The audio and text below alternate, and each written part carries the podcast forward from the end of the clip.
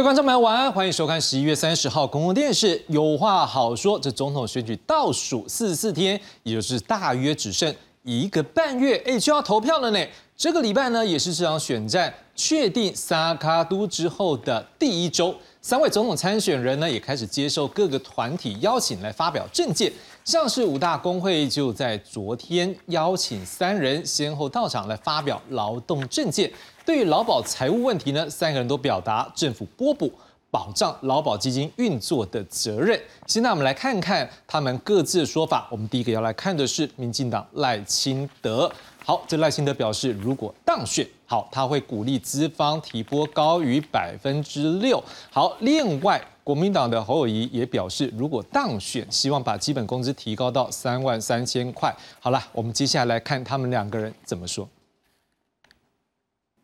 未来导播，你帮我当总统，对你报连着播，我知道会持续挹注公务预算，让劳保基金可以存续以外啊，政府会负最后的责任呢。换句话说，只要政府在，劳保基金就不会倒，劳工的权益就一定可以获得到保障，资方获利应该分配分润更多给劳工啊。不管是增加薪水、改善劳动条件，或者是退休、退休的这个资方的六趴的这个提拨，都应该要有更进一步。换句话说，我未来我除了会发展经济、带动就业机会、提高薪资，从而能够让劳工的退休生活更有保障以外，我也会建立一套鼓励的机制，让资方。的提拨能够高于六趴，我也会建立一套鼓励的机制，让劳工也可以也可以自提，因为目前劳工自提的比例才百分之十三而已，特别在平台下工作的非典型的劳工，权利绝对不可以剥夺他们，绝对不可以剥夺他们的权益，也就是说。我赞成承揽，但是我反对假承揽真雇佣的关系，这个是对非典型劳工的剥夺。每年就用拨补的方式，以一千亿拨补进去，但是这样一个方式，我们要有相对的责任的保障，所以在相对的责任保障，一定要拨补入法。劳保基金的投资一定要公开透明，而在投资的过程当中，要看国外大型基金的投资，人家如何投资，如何赚取更高的报酬率。那国内的不能只有少部分委外，然后大部分都自己在投资，很多的亏损，甚至投资的报酬率不好，也是因为这个因素。所以，优化劳保基金的投资非常重要，更重要在长期来看，劳保年金的改革绝对要召开国事会议。至于基本工资，一定要全面逐年去检讨。那希望我能够在任内里面，到三万三的基本工资为最大的一个目标。除了这个以外，又谈到非典型的劳工权益，起码承揽人员五点一万，有减少不？无嘛？你派了人员啊，无卡减少，变成承揽人员而已嘛？跨开派的人年无变成承揽人员，所以其实这变成口号。我们应该要细想，要把一些非正式的派遣人员慢慢去把它转正职，这它是方法啦。好，过去是医生的这个民众党柯文哲，他也表示，如果当选，应该要思考目前大家平均寿命比较高的状况，所以他觉得中高龄就业的法规应该要修法。我们来看看柯文哲他怎么说。拨补每人至少一千亿及国家负最终支付责任予以入法，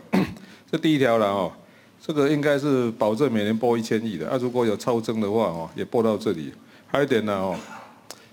这个你说这个劳保会不会破产？除非中华民国倒闭，也不然为什么会破产？所以这个大有没有入华都不会破产的。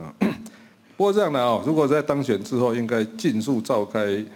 劳保改革国事会议的，来讨论这个到底要怎么做。另外一个要跟大家讲哦，有一个计划，你知道，我我现在打算要推动壮世代计划。台湾目前在六十五岁以上的人口有在工作的哈，八点八趴。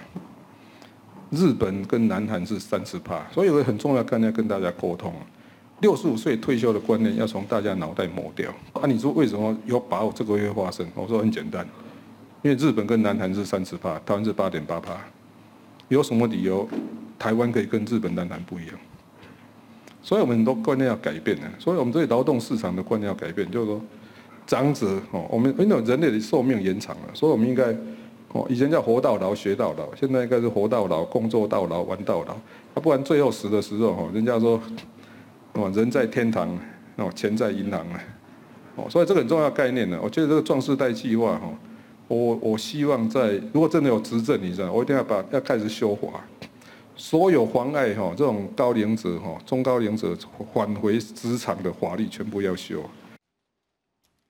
好，三人除了提出政见，三位参选人当然还是有一些针对选举政治议题的攻防。其中这几天可能大家比较关注的还是柯文哲，不是在前几天表示说吗？洽谈蓝白河的议题过程中，有人提出什么东西两亿美金呐，说叫他来接受侯科佩。昨天他也加码透露哦，这些人的部分身份资讯。好，来看看柯文哲昨天他是怎么说这一段的。我跟你讲哦，在那过程当中哦，什么什么，你说余姓上人，还有那什么季将军，还有个什么魏先生，我才知道说哦，我们在当医生哦，很少遇到骗子，你知道，因为病人不会骗医生。后来来打这场选战，就发现哦哇，这个骗子前客实在是太多了，还有各种国际国际骗子都有。对我来讲是这样的，这一页就把它翻过去，反正都结束了，我们就认真的打赢选战。好，这也有办法翻过去吗？因为他这番话已经引发各界猜测，可能人士还去点名说可能是谁。不见柯文哲对此转趋低调，他不愿回应。我们来看看柯文哲，那他今天怎么说的？因为你昨天讲那个两亿美金那个啊，有有一位季将军，那季里连否认是他，但是现在叶元之跟跟蔡正元都指上说是季泰来，请问是季泰来吧？啊，我跟你讲，那一页就翻过去了。那种那种，反正在过程当中哦，骗子啊、掮客了哦，什么中间人一大堆。我想，我想是事情过去就过去了。现在有名嘴质疑说，在二零一四年的时候，你也曾经觉得说，连胜文拿了财团的三亿元，就是觉得说这次会不会又是同样事件的翻版？连胜文他家哪里需要跟人家拿三亿元？靠自己就够了。那有可能会来公布这些两亿元的。我想还是那一句话啦，如果有一句高话，就高话去处理。蓝白河议题的另外一位主角侯友谊今天也被问到这个议题啊，不过看起来侯友谊并不想跳进这个题目里面，他说要柯文哲自己说清楚啦。来看侯友谊怎么说。像会不会觉得柯文哲抛出两亿美金这个副手说法不讲清楚很不负责任？那另外这个季泰来，是不是你真的有请他去跟柯文哲谈一谈，要跟他更谈好？林正郎自己说的事情，就自己去回应吧。但柯文哲他之前还有就是在一张连胜文三亿元哦，结果后来法院认证确实是假的，会不会觉得很很不负责任？同样的戏码又重演。每到选举，有一些自己说过的事情，就自己去回应，而不予置评。好，这里赖清德被问到这个议题的时候，他只是希望柯文哲把事情说清楚，甚至应该要把资讯提供给司法单位。来看看赖清德的说法。我想问一下，怎么看柯文哲说他曾经好像有人是用两亿美金的这样一个价钱来兜售他担任副手？那现在有律师就质疑说，这有可能会违反选罢法，会不会希望他可以赶快把这件事情说清楚？呃，是啊，我觉得柯文哲如果有面对这样的事情，他就应该把事情说清楚。其实，也许他也应该要把所有的人事实地物公开给社会大众啊，甚至也应该提供给司法单位。好好，谢谢。好，除了提出政见，还有政治攻防，三个人今天也都有各自的竞选行程。先来看柯文哲吧，他今天到新竹湖口拜庙拜票扫街，接着又前往苗栗铜锣，晚上到台中丰原，也都是参拜拜庙。好，当然这也是他登记参选之后第一次下乡行程。媒体很关注说啦，你是不是有抢攻新竹苗栗选票的策略呢？来看看柯文哲怎么说。这是其实是你登记后的第一个下乡行程，你就选择你的家乡新竹。那第一个行第一场就有你的妹妹来陪同，对你有它有什么意义吗？那这个本来下乡行程就是顺时钟绕一圈，那当时因为 要牵涉到登记，所以那个到台中那里就停了，这只是把它接上去而已。好主苗原本都是你支持最高的地方，但是最近的民调呈现都还有往下的趋势。那现在要怎么来就是？哎呦，不要每天在看民调，认真做事就好了。接着来看侯友谊，原本今天没有选举行程的他，在今天早上十点十三分临时通知媒体说新增一个行程，他在中午参加网络节目采访。这主持人是这次国民党不分区立委名单排第十的谢荣介。好，这侯友谊呢，在录影完他就接受媒体采访的时候，他导师有提到说了他的能源政策。我们来看看侯友谊他怎么说。我们的能源，我侯友谊特别在这里再三说明：二零三年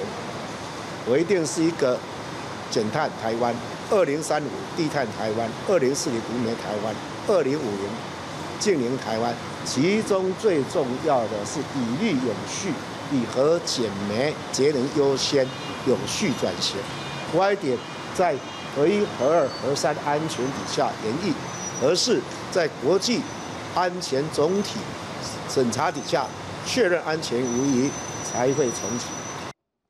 至于赖清德呢，今天早上是以副总统身份出席一场新创产业活动，下午则是以参选人的身份来参加九大工商团体举行的一个论坛活动，来发表经济政见。实际上，在同样的活动，侯友谊在星期一参加，柯文哲则是在昨天星期三来参加，而赖清德是今天。好，赖清德在会后接受现场企业提问的时候，他是表示说，他未来希望如果当选的话，他希望能够协助中小微型企业来面对数位还有近邻挑战。我们来看他的说法。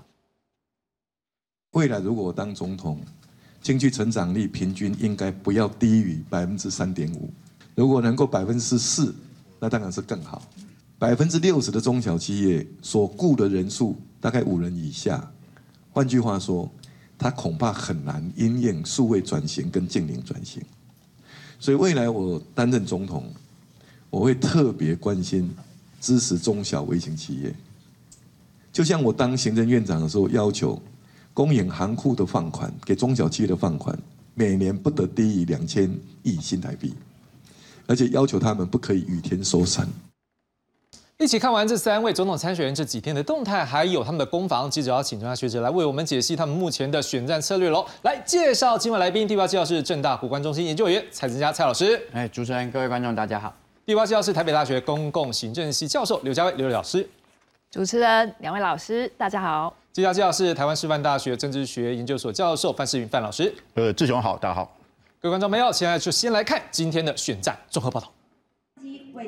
民进党总统参选人赖清德出席九大工商团体共同举办的论坛，创谈经济政策，也明确定下目标。若当选总统，经济成长率平均不会低于百分之三点五。但国内缺工问题严重，企业界呼吁延长加班时数，也希望能开放外籍移工到观光业从事基层清洁及服务工作。希望赖清德重视缺工潮。在聘请外籍移工解决我们人力荒的时候，我们也要特别留意到。台湾本籍劳工他们的薪资还有他们的权益。赖清德允诺，未来若当选总统，将主持经济发展会议，邀请企业界、劳动界共商经济发展议题。针对两岸投资，也直言，只要中国对等尊严，门永远都是开的。国民党侯友谊则因缺工议题在杠中央，批评赖清德把缺工归因于民主社会有多元就业环境，劳工在民进党心中不是最软的一块。现在劳工朋友。薪水赶不上通货膨胀，生活非常的困苦，基本工资也没达到既有的目标，政府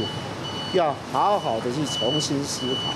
考，呵呵，挺劳工。民众党柯文哲上午回故乡新竹扫街参拜，对副手搭档吴欣盈被质疑具有美国国籍。中选会二十七日已函请外交部协助查证，外交部也在第一时间转请驻外管处协助查证。但柯文哲认为现在才查是政府失职。国籍法里面，你的要当立华为不是要要不得有双重国籍啊？他都已经当超过一年了，他现在才在查，那是这是中华民国。中央政府完全失职来着。吴欣颖在脸书发布已放弃美国籍，就了解吴欣颖上午在柯文哲竞选总部参与舆情会议时重申，自己绝对没有双重国籍，多年前就已经以私人因素放弃美国籍，这部分没有问题。记者黄曼全昌文王新忠台报道。好，蔡老师，我们直接从政治攻防先来看好了，就是我们现在看到是说。这一个，你我不知道可不可以讲说你的好朋友了，好吧？好了，你刚才也蛮熟的啦，柯文哲，因为他突然在蓝白河过去了，可是他突然又讲是说有这个这个两亿美金的事情，而且比较麻烦是他在昨天他点了姓氏，这姓氏就会让各界去猜测是谁，所以你看刚才连赖清德直接讲说，哎，那如果有些状况的话，恐怕是不是都要司法调查？到底这个政治攻防就今天这个选战讲，到底是怎么样的一个意义呢？嗯。其实我觉得他会说这个，大概就是要延续所谓的一个蓝白的一个话题啊。哦，那那个蓝白河的一个话题，因为我们都知道说，在这个整个的一个蓝白河的一个的一个议题没有的话。有没有哈啊？我觉得影响最大应该是柯文哲，哦哦，所以他现在还是要不断的来去制造自己的一个声量，就是没有声量对他影响很大，就对对对，我觉得哦，那那那个要有这个，我们从那个最近这几天的一个民调，大概都可以看得出来，当莱茵归队的一个时候啊，他的一个民调就本来从。跟那个侯友谊本来是不分上下，然后现在他掉到了一个第三这样子哈，所以他必须要有自己的一个声量出来哈，所以我会觉得说他会一直在延续讲这个蓝白所谓的一个什么所谓的一个蓝白河的一个续集哈，甚至是我认为是蓝白河的一个备注等等哈，那我会觉得说这个都是要去什么，都是要去强调他的一个什么，强调他的一个。的一个目前的一个声量啊啊！但是我觉得他在讲这个议题的一个时候啊，因为已经把人民都所谓的一个应该讲姓氏，他在讲姓，应该讲到人民对姓氏都把它给点出来了啊，这个就引起那个外界的一个质疑。好，那甚至说有人说这个已经是违反所谓的一个选罢法了哈，所以我会觉得是说他现在。你看他现在就是说，我们这一页就把它给翻过去了哈，那就是说啊，我之前讲的哈，那那那都不算了哈，所以我会觉得是说，这个是一个柯文哲他的一个什么个人的一个那个讲话，还有他的一个人格的一个人格的一个特质啊，他通常是藏不住话，好，所以我们可以看到说，他之前呢在跟那个外交场合，在跟那个。不论是日本或是美国哈啊，讲完了之后啊，出来就会跟 就会跟媒体讲哈，所以这个造成很多的一个什么，很多一些外宾的一个的一个困扰。我觉得这个是他的一个什么，这个是他的一个个性啊哈。是。那我觉得这个这个人格特质对他来说，哎，可能对于特定的族群啊，吸引年轻会觉得说他非常非常的一个直白哦哦他。他不会说谎哦，他讲话就是有什么就说什么。但是在政治上，其实这个是非常的一个什么？这个是非常的一个微妙。一旦你你讲出来的话，其实就什么？其实就很难收回来了哈。所以我觉得这个是他的一个什么？这个是他的一个人格上人格上的一个特质。那至于说他只为什么还要再强调这这个议题？那当然就是什么？这个当然就是一个声量，因为我们都知道说，民众党他只有空战。他没有陆战的，所以他不断的要在要要什么，要在空战上，然后要吸引媒体的一个什么的一个注意。我记得那个之前他每次要要接受媒体采访的时候，哈，他都说媒体那个是烤肉架，然后还有媒体是鲨鱼。哎对对对，所以其实他已经什么，他已经。非常的一个什么习惯这样子的一个什么这样子的一个攻防，而且这个也是他的一个什么，这个是他的一个整个的一个政治攻防上，我觉得空战未来还是会是他的一个什么，未来还是会是他的一个很重要的一个政治攻防上的一个点哈。所以就我们可以看到说。他的一个陆战啊，陆战的一个部分。今天他第一个所谓的一个下乡循环有没有哈？第一个既然是到新竹，然后跳过了新北，跳过了桃园，为什么？因为那个桃园呃，去年的一个选举几乎没有一个议员嘛，好，那新北只有一个，所以这个就是一个什么？他现在的一个最大的一个最大的一个问题，所以我觉得未来的一个空战还是他政治攻防的一个主轴。是刘老师，我们再来看，就是刚刚看到侯友谊很明确，那个记者的问话，他就是不想跳进去，嗯，甚至就意思说啊，你应该自己去问他。我们可以从这样侯友谊现在的态度，可不可以怎么样来看他目前选战策略，或者是他的目前这个选战所扮演的角色，或所拥有的一个支持度？OK，我我想，呃，侯友谊跟柯文哲对于这件事情的看法是完全不一样的哈。呃，就像刚刚蔡老师说的哈，其实呃。这个柯文哲他还想要在这件事情里面打转，但是我看起来这件事情事实上真的是已经翻页了哈，因为蓝白已经脱了。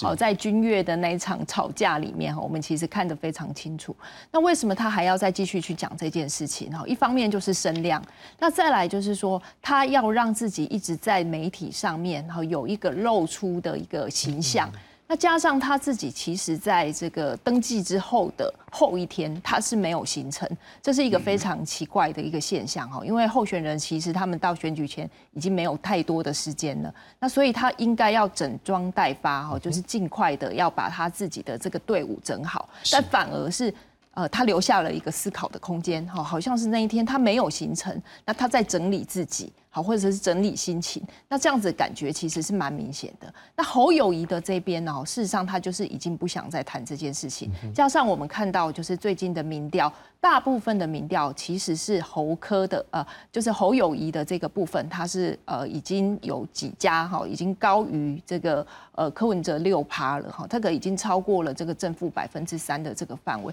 也就是说，其实他已经拉开了一个距离，所以在这样的情势之下，他的气势事实上是在。侯友谊这边，那加上他的副手哈，就是这个赵少康哈，他的出现呢，我想他的评价呢有正反两极，在民调上面看起来是比较正向的，但是在网络声量上面看起来他的负面声量也是比较多的。但是不管如何，他已经制造了一个讨论的话题，也就是说，从政治传播的一个角度来想的话。他必须要被讨论，他才有可能被注意。那被注意之后，才有好跟坏。那我觉得这一点来看的话，他是成功的。那这个两亿的这个事情，就是找他当副总统的事情，我觉得真的就是已经过去了哦。就是在谈这个，其实选民没有太大的兴趣，在政治上面来看是这样。那如果是法律上面的问题，那我想就用法律的方式来处理就可以了。范老师，那我们就看到赖清德就直接趁这机会，他就直接点了。哎，如果这样，你应该要交给司法 单位，这是不是代表说？目前这是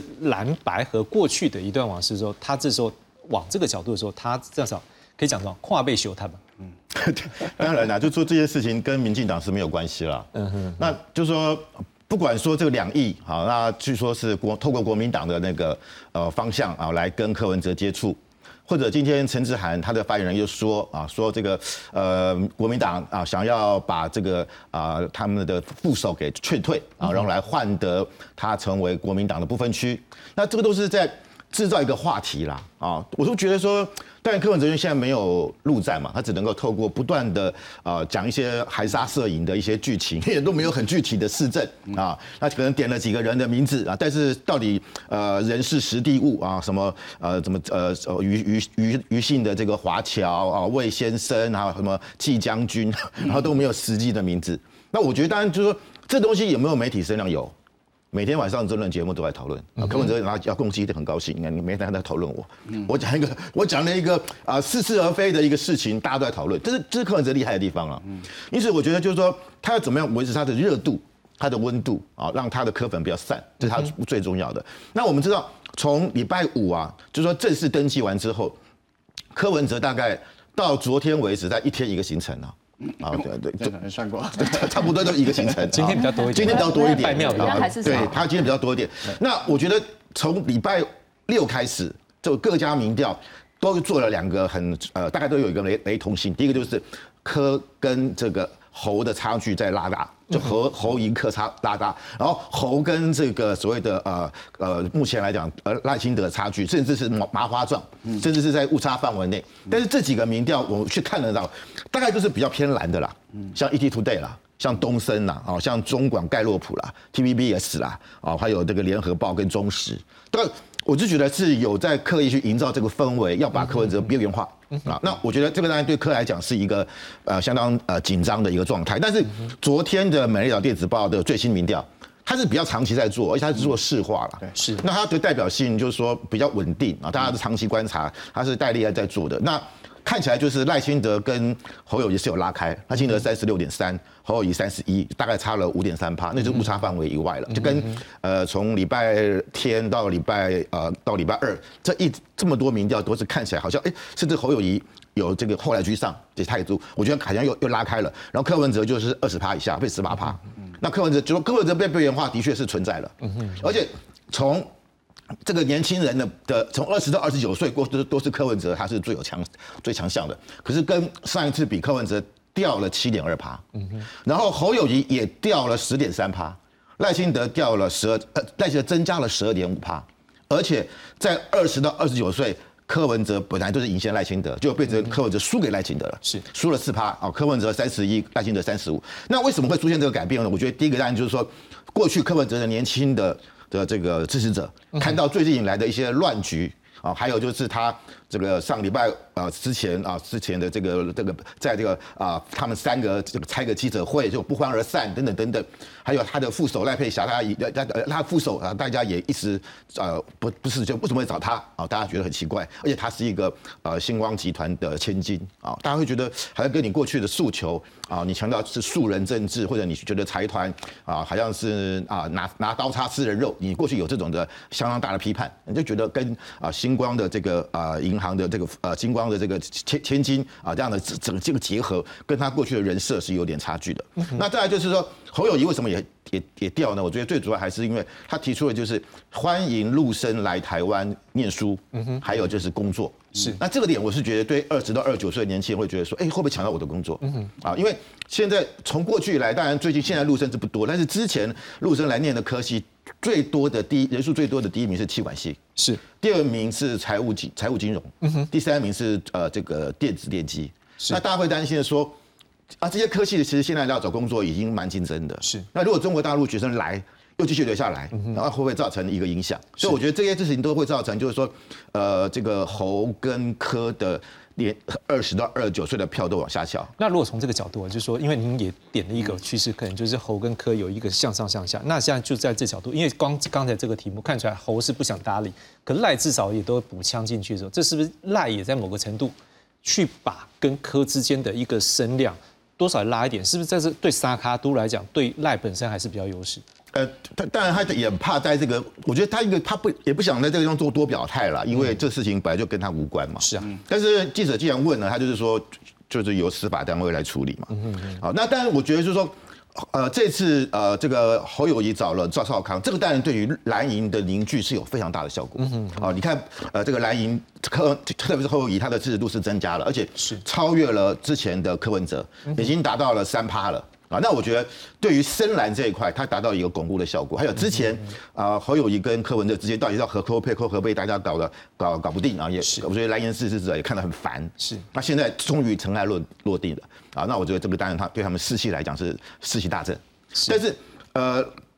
这个啊，看到就是啊，赵少康他的他的好感度跟不好感度好像是蛮蛮悬殊的。根据 TVBS 的民调，他的不好感度是四十七趴。喜好度是三十趴，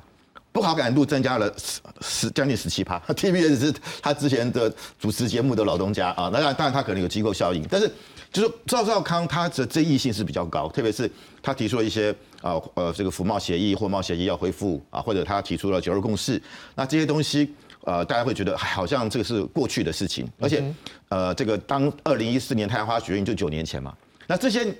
当当时参加的学生，他现在九年后，他大概也都三十多岁了。是，所以我会觉得，呃，这个张少康有他的一个凝聚深蓝的效果，但是他会不会也会造成就是排他性很强？是啊，那我觉得这是要再观察。接下来我们要来看是说，哎，各位，我们刚刚不是在讲说吗？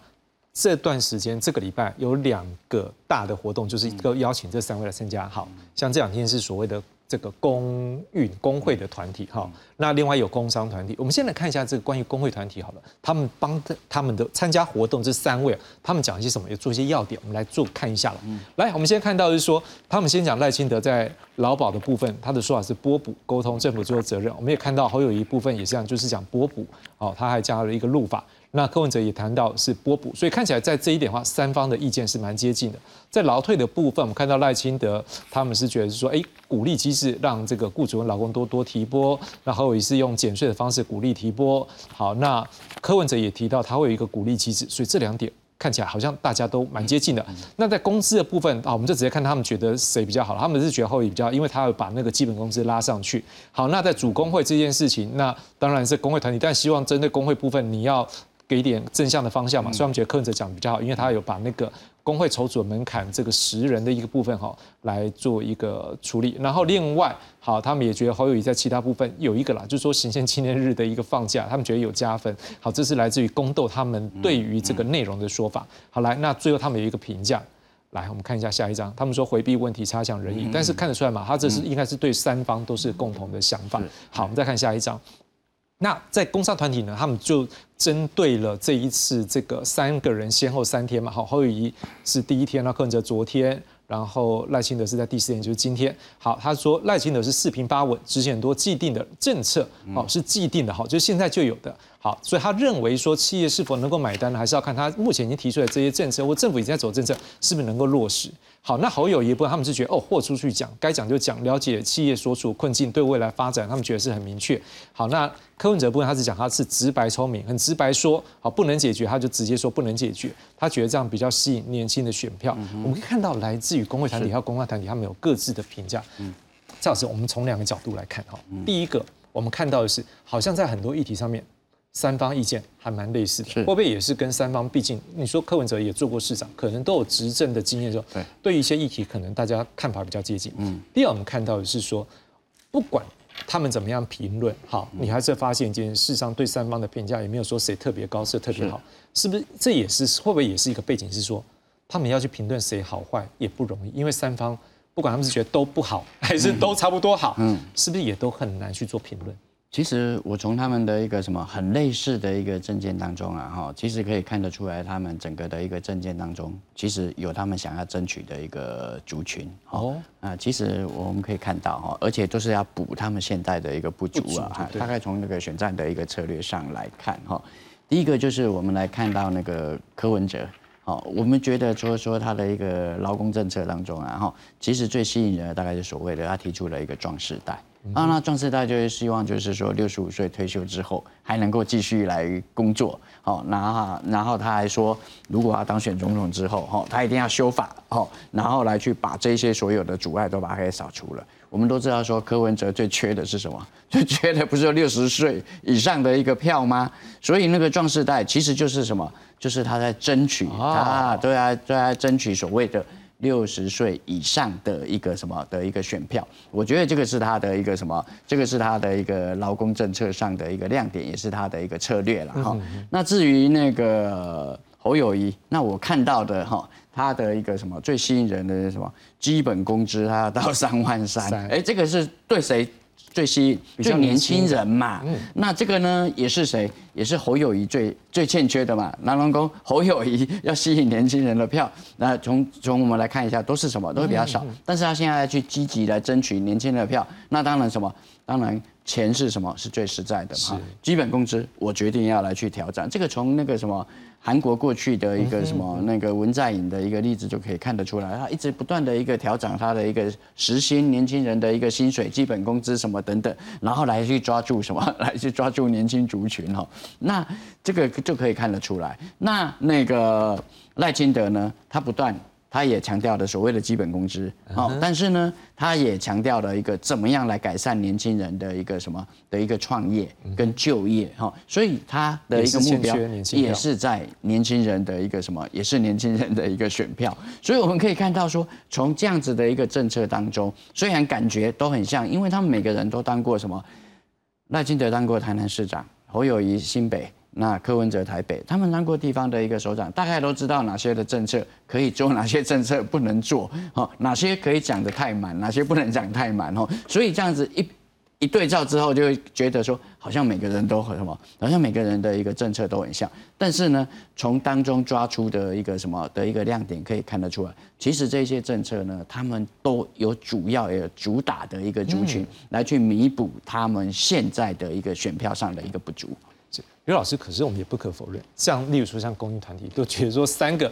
那个评价应该都是觉得不够好了。嗯，那如果对于一般的观众或者是一般的选民来讲，如果我今天都觉得不够好的时候，我可能另外一个选择是啊，我干脆就不要去投票啊。嗯，那如果这样的话，对于三组候选人，是不是可能现在也会需要去面临到问题？一方面是说，像刚才老师讲，我要去争取到我的选票，可是我现在怎么样争取，他还是反应都不是那么好的时候，我要怎么样再去开拓呢？啊，我想这场选举就是到目前为止讨论政策的部分还是非常少，甚至可以说是比往年的总统选举还要少，少很多。对，少很多，因为这个蓝白河跟蓝白拖的 事情到目前为止，好，到前几天才确定。好，所以其实现在才有时间好好讨论这些。可是又有加上我们刚才前面讨论的那个议题，哈，就第一题我们讨论的那个，所以其实也还没有真正进入政策。那其实我们是很乐见哈，工商团体办了这样子的活动，可以来讨论政策。呃，刚才其实有归纳出来哈，就是第一个部分哦，就是有关于这个呃赖清德的部分，他是四平八稳哈。我想这非常符合他现在的一个现状，因为现在是三三卡都的现现况，所以四平八稳对他来说就是最好的策略。他好好的做，然后他稳固他的基本盘，跟他的信赖之友会一样，就是一场一场的去走。而且我认为他已经走得非常的深。那他现在主打这个四平八稳牌也是非常 OK 的。加上刚才那个表格里面，其实打勾的部分没有他，好是另外两组候选人有被打勾哈。那四平八稳，我想不会出错，就对他来说现在是一个最好的策略。那第二组的候选人呢，就是豁出去讲的，呃，这个跟侯友谊。原来的形象是不太一样哈，那我想他是受到了这个赵少康的影响，因为赵少康加入了他的战队之后，呃，这一组 候选人突然变得很战斗，本来是本土蓝，但是加了知识蓝跟战斗蓝之后，整个被战斗蓝带动起来哈，所以我觉得他的发言被评价为豁出去讲，我想他也是拼了哈，就是呃把他讲的。更清楚一点，甚至连基本工资多少都可以直接讲出来。那相对赖清德，他就比较保守，他只是说要定基本工资法去算一个公式这样子而已哦。那第三组呢？我刚才讲到的，他是。直白，好直白的去讲哦，这个也非常符合柯文哲就是从政以来的这个调性，而且我觉得他现在副手哈，就是这个吴呃呃吴新颖哈，他也是跟他同样的一个调性，对于很多的问题呃也是比较直白的，所以他们的这个形象哈其实是蛮蛮类似的。那再讲回来，就是说呃，到底这个政策要怎么样去走走下去哈？以整整个台湾的这个大方向来讲。我想产业升级是应该他们要去谈的，因为目前这样看起来，他们谈的都是一个比较像是福利，比较像是撒币，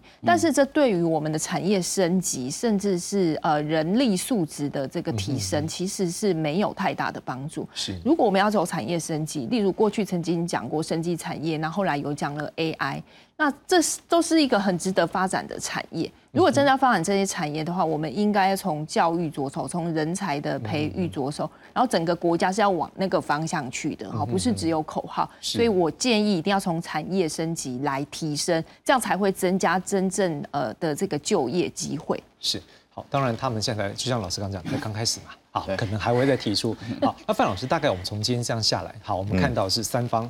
证件多少还是有那种类似性很像。好来，第二个，他们毕竟都还是要出去拜票，好，但是第三个也免不住的，免不了的，我们也看到，一定要政治攻防。你怎么看？说选战只剩四十四天，哎，就怎么讲？三十天如果一个月只剩下六个礼拜多，哎，那如果这样角度，最后这段时间他们应该要怎么样？从哪一个方面下手？你从三个人怎么样？他们的各自的特质，可能他们哪一个层面会比较着重一点，让他们后面能够争取到更多的支持？对。呃，从刚刚从这个劳工的这个这个会议来讲，赖清德其实因为他现在是执政者嘛，嗯，他也不考开太多支票，这个劳动部长要要买单了，对不对？所以他是比较保守，或者是说又有点显示好像现在的政策做的对对好像不好嘛，对不对？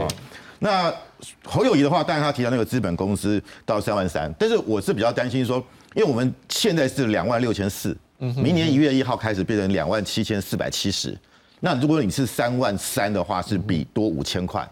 啊，甚至多六千块啊。那我要问的是，那这样资方可以接受吗？啊，因为因为你劳方当然可能觉得不过好，本来这种政策就是会有一方说好，对一方说不好，就会我们相信就会有就会有这个问题对啊，所以今天看到是劳工界是给他打勾勾嘛，对，代表他们觉得不错打错，勾比较多，打叉叉。有可能还多一个行宪纪念日，多放一天，对 不对？哎哦，这个很好。那柯文哲，但是他的他嗯他问题是他先天提名的是星光的这个千金吴欣颖担任他的副手。嗯那我刚刚讲过，就是跟劳应应该是资方了嘛。你其实就是说，呃。国民党、民进党还不敢这么直接跟资方有那么紧密的连接，他是直接跟资方连接了。那这个对劳方来讲也会觉得怪怪的啊。那再来就是说，我觉得现在就是整个台台湾劳工政策到，因为现在我们知道铝塑业很缺工，是，然后前一阵子就有提议说，是不是可以用印度引进来？嗯，结果你看就有很多的劳团就反对。啊，那这个是很麻烦的事，就是你现在缺工，但是你又对于外面的外劳进来又很担心，因为过去外劳做的是台湾人不愿意做的行业啊，例如说像什么渔渔工啊，或者工或者建筑工地。可是如果进入到服务业这一块，又很敏感啊，台湾人又觉得哎会不会影响到我们的就业机会？所以我觉得这就变成是一个很很难去处理。那这个东西反而是应该在在这个会议里面，他们三位应该要提出怎么解决，可是看起来都没有提出。那对呃赖清德当然现在就是持盈保泰嘛。啊，因为肖美琴已经回来了嘛，他是不是能够透过肖美琴去增加他一些年轻选票啊？因为呃，肖美琴第一个，他很多人认为说他就是一比较另外一个呃蔡英文的影子啊，因为蔡英文我们知道上一次拿到八百一十七万票啊，百分之六十的选票，这是全台湾总统有史以来最高票。那就是因为蔡英文比民进党大很多，他有很多特质啊，很多人投他不是蔡英，不是因为是民进党的支持者，他可能是中间选民，所以要怎么样？但是因为赖清德他过去给他感觉他是比较绿的，嗯啊，甚至他也提出他是一个务实的台独政治工作者，所以他说他的意思是台湾已经独立了，不需要再独立了，但是还是希望托他能够多增加一点中间的选票。那相对来讲，肖美琴她的厌恶度是比较低的，根据 TBS 的民调，她的喜喜好度是四十四趴，不喜好度是二十八趴，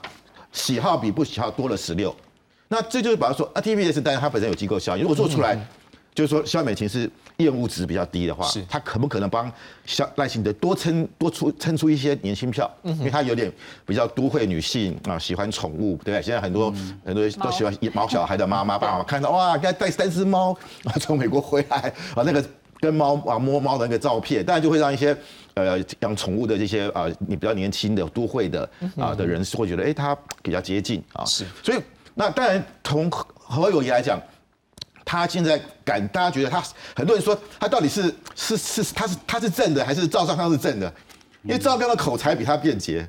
然后有一点喧宾夺主啊，所以何友谊就变成说，大家会觉得说，哎，你到底呃有没有主体性？或你如果当上总统，到底是你是主的还是？呃，赵少康是主的，而且赵少康又讲说，我要 我是以选总统的方式来选副总统。刘老师刚有讲啊，侯友谊现在也串起来，也不一定输赵少康。呃，对，所以你看啊，他最近他的也他的讲话也比较自然，而且感觉他的也口才也比之前进步很多啊。我觉得他也比较有自信啊。我觉得呢，就是他他怎么就是怎么，但是他怎么样？除除了深蓝这一块之外，他能够扩展出。中间的选民，我觉得这也是他要努力的地方啊。那再来就是柯文哲，柯文哲当然就是不要被边缘化啊。那但是他也没什么地方可以去了，因为他现在区域立委没几个，所以他能跑来跑去，他能跑的地方不多啊。那他当然就是持续 维持，对他可能去去公庙，去公庙起码就是他去哪里，SNG 车跟着他嘛。有些公庙也希望多露一点脸啊，香油钱该不会多一点？是，那可能就会也是有欢迎他嘛。所以我觉得各个跑的方式是不太一样啊，但是的时间真的不多了。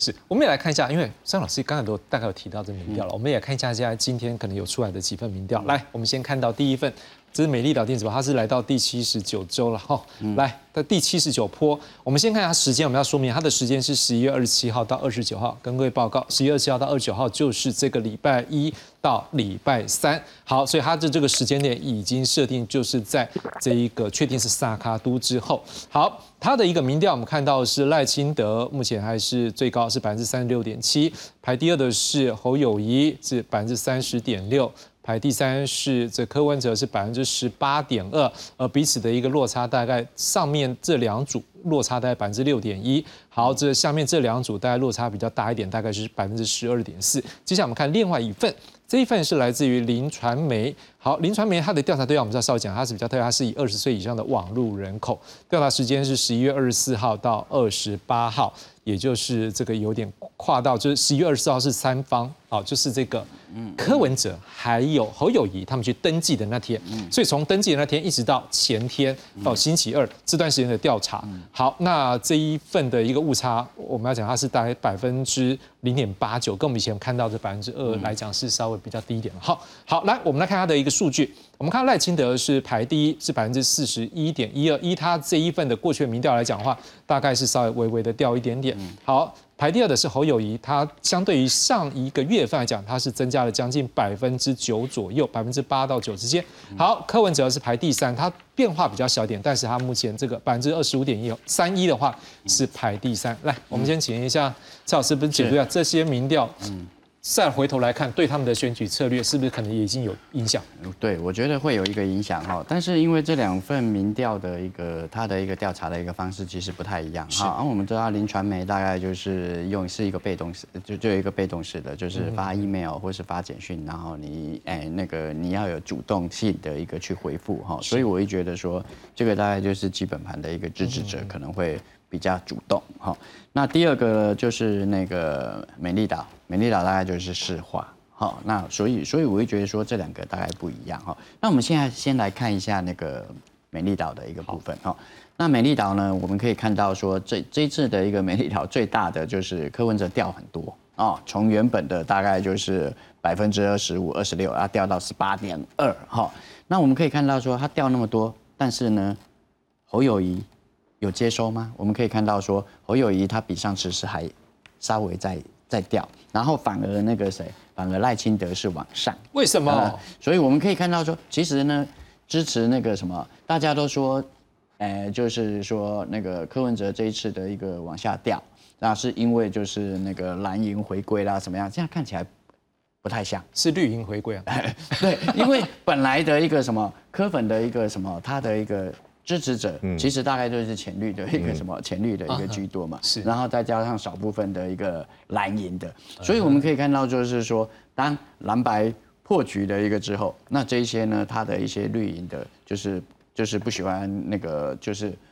就是那个不愿意那个继续支持科就科的，好，那他就会回到什么？回到赖清德那一边去，所以我们可以看到说这一份民调比较特别的，我看到的一个现象是这个样子，跟大家想象的就是说，哎，那个侯友谊的一个什么的一个蓝营是什么是回归的哈？是。但是呢，我们来看一下这个林传媒有没有哈？林传媒的一个呢，它比较特别的就是什么？它起伏比较大的是那个。那个侯友谊，那侯友谊从他过去的一个历次的一个调查，几乎都是第三名。那这一次大幅的一个成长百分之九，到到那个所谓的一个第二名哈，那这个表示就是说蓝白合之后愿意表态的一个蓝营的。啊，变多了哦哦，之前呢都还在观望啊，所以之前收到讯息，嗯，我我不想回复，不想表态等等这样子。那现在呢，那反而就是什么？反而就是表态的一个积极度就什么就变高了哈。明确表达唯一支持。对对对对，所以我会觉得这个是从那个林传媒那边哈，这个这一份的一个民调，我们可以可以看到的一个现象。那大家都说那个柯文哲。有没有哈？就是说，哎，在那个整个的一个蓝白尔破局之后啊，会大幅往下掉。但是从这个民调上当中，其实并没有很明显的看到它掉的一个幅度是有多大哈。所以这个就表示说，他在年轻人方面的一个什么？因为我们可以看到，愿意去在网络上去回简讯，因为大概都是年轻人居多吧。哈，这个年轻人的一个粘着度，对。柯文哲来讲还是粉嘛，还是非常的一个高，所以我会觉得是说，大家是说啊，要弃保柯文哲要怎么样？我觉得如果年轻人的一个粘着度还是这么高的话，要弃保，我觉得没有这么样的一个容易。是刘老师，你本身也是这个民调方面长期研究了哈，这两份民调看起来好，它目前它的排名基本上两份是一致，但是我们可以看到，就像刚刚蔡老师有观察到说，实际上有些上上下下，尤其像是柯或者是侯。这个变化也蛮明确的，您怎么来解读？是说目前两份，因为我们也知道我们要多看了，所以我们节目是只要有民调，我们就让观众看。对，好，但是这两份你怎么样来解读？